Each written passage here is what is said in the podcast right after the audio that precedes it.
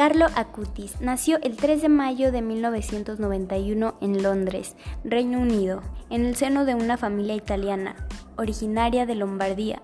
Sus padres, Andrea Acutis y Antonia Salzano. Carlo Acutis será declarado beato en Asís, su lugar favorito en el mundo. Un chico normal, con sus defectos y virtudes, que luchó por colocar a Dios en primer lugar y que usó el Internet para evangelizar.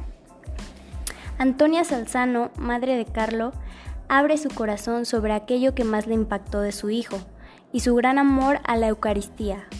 Amor que le llevó a pasar horas y horas de trabajo de investigación para crear una página web y una exposición con los principales milagros eucarísticos que hoy todavía sigue siendo visitado por miles de personas de todo el mundo.